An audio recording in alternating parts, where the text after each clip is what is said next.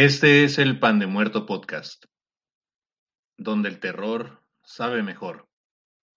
El único pan con cero calorías y 100% de sugestión. Las almas en pena con pan son buenas. Y si aún no tienen su pan favorito, pausen el episodio y vayan por uno para ustedes y sus chamanes más queridos. Bienvenidos al episodio número 5 del Pan de Muerto Podcast. Mi nombre es Abraham Rocha. Hoy sábado 18 de diciembre les traigo una investigación acerca de un sitio lleno de arte, cultura, historia, pero sobre todo misterio. Me refiero a los Blythe Intaglios.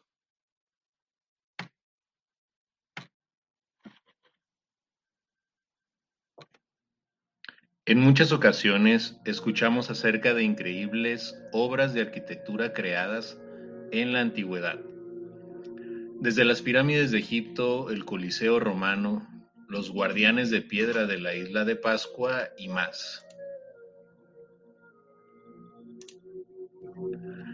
Quedamos maravillados por sus impresionantes dimensiones, el costo y esfuerzo que fue requerido para terminarlos lo que automáticamente despierta una pregunta dentro de cada uno de nosotros, los espectadores.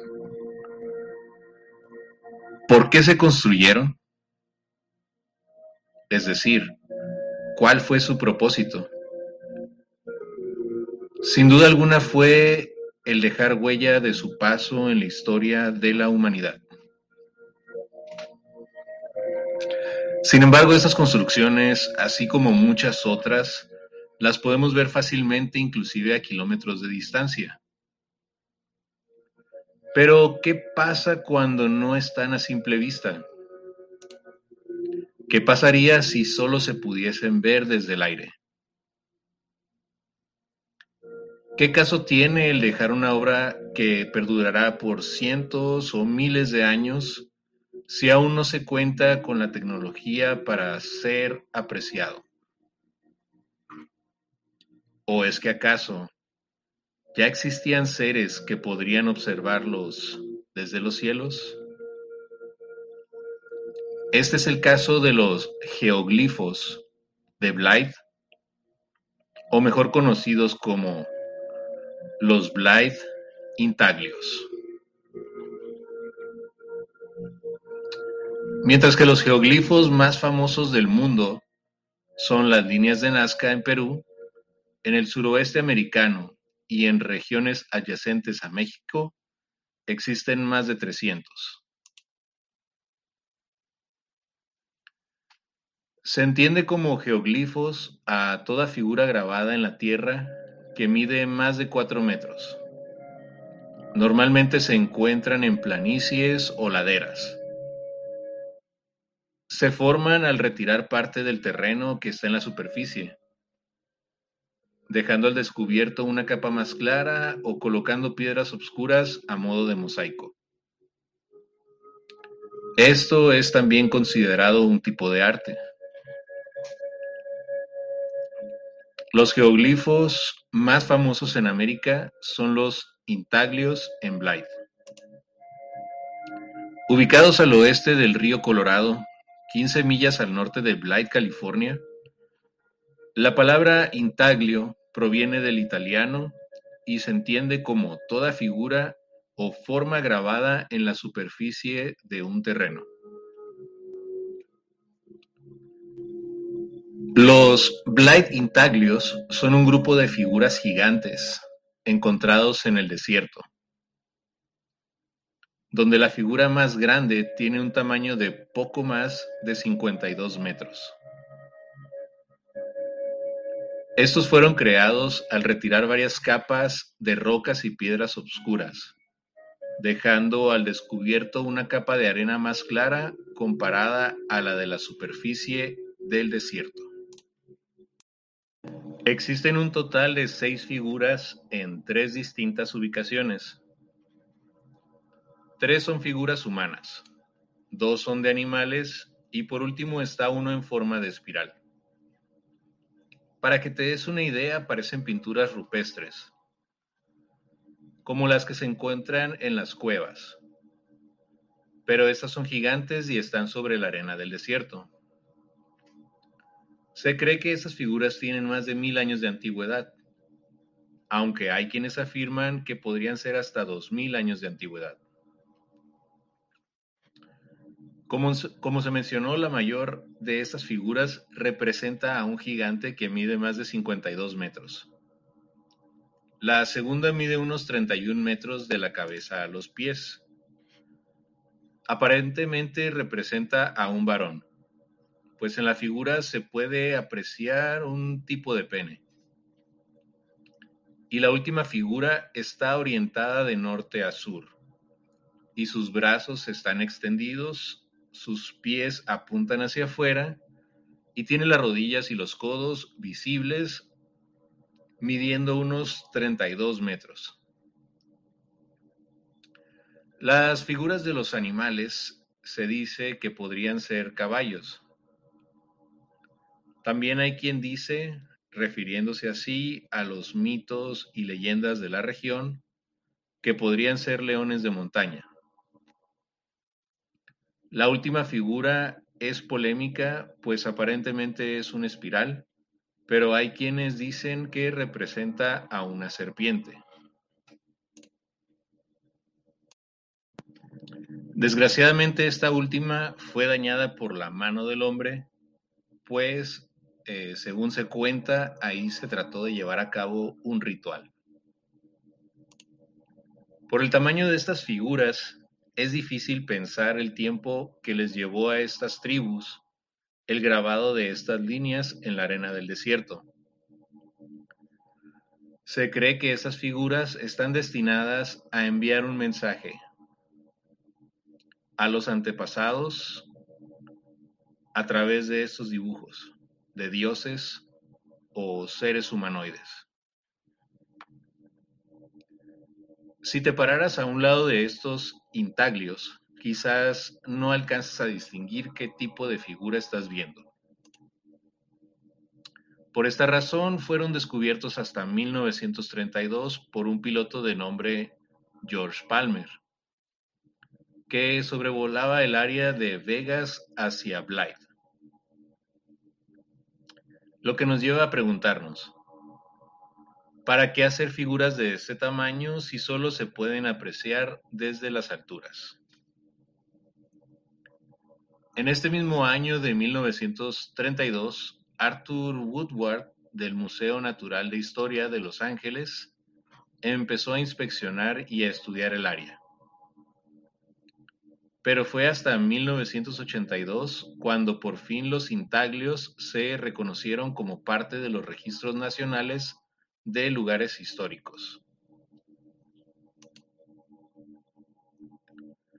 En 1952, la National Geographic Society y el Instituto Smithsoniano enviaron un grupo de científicos y arqueólogos para explorar estas líneas o intaglios.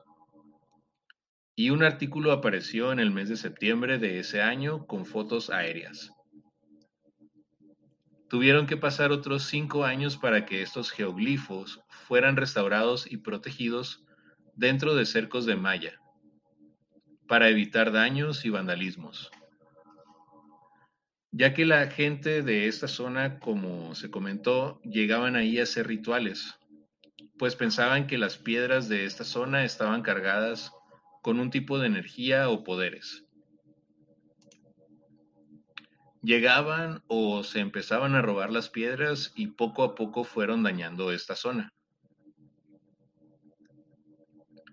Siempre se relaciona a los geoglifos con culturas antiguas, las cuales hablaban y rendían tributo en sus ceremonias a seres que habían venido del espacio y los adoraban como dioses. Durante la Segunda Guerra Mundial, esta zona también fue utilizada por el general George Patton para hacer trabajos de formación del ejército. De hecho, hasta la fecha, entre Blythe y Desert Center se encuentra una base con aeropuerto de tipo militar, donde de vez en cuando se pueden ver diferentes tipos de aviones de combate, así como soldados lanzándose en paracaídas. Existe una disparidad enorme entre las fechas de los intaglios, pues la Universidad de Berkeley en California establece que la fecha de la creación de estas líneas es en el 900 después de Cristo. También existe la posibilidad de que los constructores fuesen los Patayán, tribu que ocupó esta región del año 700 al 1550 a.C. Mientras que los científicos creen que fueron hechos por tribus famosas de la región como los Mojave o los indios Quechán, la verdad es que hasta la fecha nadie sabe realmente quién los creó. ¿Acaso los responsables de estos Blight intaglios fueron los nativos de esta región? ¿O será que su origen tiene un lado sobrenatural? ¿Acaso fueron espíritus? ¿O quizás seres del espacio exterior? Los Mojave hablan de estas figuras de tipo humanoide y dicen que representan a Mastamo, quien es el hijo del creador de la tierra y toda la vida, quien los llevó hasta el río Colorado mientras que las figuras de animales representan a Jataculia, uno de los dos hombres leones de montaña, los cuales jugaron un papel importante en la historia de la creación, pues eran los sirvientes de Mastamo. En tiempos antiguos se hacían danzas ceremoniales y estaban en manos de los nativos de la zona para honrar al creador de la vida. Aunque la mayor parte de las teorías sobre estos geoglifos refieren que fueron hechos para que diferentes razas de alienígenas pudiesen verlos desde los aires, también se cree que estas tribus querían comunicarse directamente con sus dioses, lanzando a través de estas figuras una señal de auxilio, suficientemente visible, pidiéndoles que regresaran por ellos que regresaran a rescatarlos.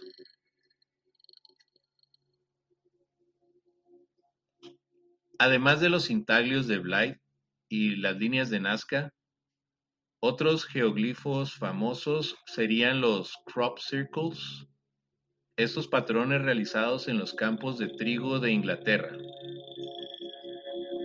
En Estados Unidos existe el montículo de la serpiente en Ohio, el cual fue hecho dentro de un cráter, formado por el impacto de un meteorito. En las regiones de Turquía, Siria y Jordania se han encontrado también círculos gigantes. Igualmente no se conoce quiénes fueron los constructores. Solo se sabe que están al lado del océano y a un lado de un paisaje árido en el Medio Oriente. En Kazajistán hay más de 50, incluyendo una especie de así como en Asia Central. Se encuentran figuras geométricas, cruces, cuadrados, anillos, con una antigüedad de hasta 8.000 años. Todos estos han sido descubiertos recientemente. Se cree que la cultura Mahansar floreció en esta región entre el 7000 y 5000 a.C., los cuales podrían ser los responsables de estas figuras y haberlas creado en la Edad de Piedra. Todos estos geoglifos pueden ser vistos a través de la aplicación de Google Earth Así que no esperes más y míralos por ti mismo. Para la realización de este episodio, obtuve la información de las siguientes fuentes. heritagedaily.com, The Giant Blight Intaglios, el podcast Código Misterio, episodio El Misterio de las Líneas de Nazca, Bureau of Land Management, Blight Intaglios. Por mi parte, esto sería todo. Este fue el episodio 5 del Pan de Muerto podcast. Que tengan una excelente velada. Hasta la próxima. Y este fue el episodio número 5, los Blind Intaglios. No olvides que ya nos puedes contactar y no vas a ocupar ningún tipo de Wicca o conjuro, porque ya tenemos el correo oficial del Pan de Muerto Podcast que es de muerto pan aol.com. En Facebook es Pan de Muerto Podcast. No te olvides de revisar las imágenes de los Blind Intaglios en Instagram, en arroba pan de muerto podcast.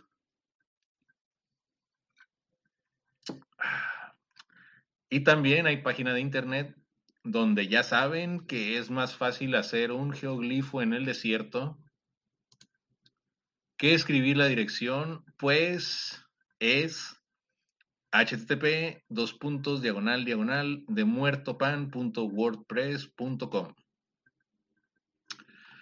Pero la importancia para mí de tener estas redes es ahora escucharlos yo a ustedes. Sus comentarios y relatos o historias, mándenlas. Yo las quiero leer ya, ya, ya. Para el próximo episodio se vienen relatos de terror. Y por mi parte, ahora sí es todo, ya que me esperan unas frías y heladas Samuel Adams, Boston Lager. Samuel Adams no es patrocinador de este podcast, pero nos fascinaría si fuese así. Manda correo. Manda correo Samuel Adams. Nos vemos.